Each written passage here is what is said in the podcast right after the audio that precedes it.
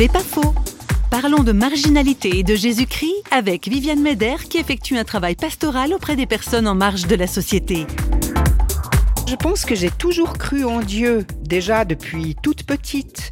J'ai vécu pas mal d'exclusion moi-même, dans l'enfance, dans mon adolescence. Et puis ensuite, je me suis vraiment identifiée à ces jeunes marginaux. Mais le fait que ce Jésus allait à la rencontre des marginaux, il rejoignait les gens là où ils étaient, pour moi, ça a été une grande révélation.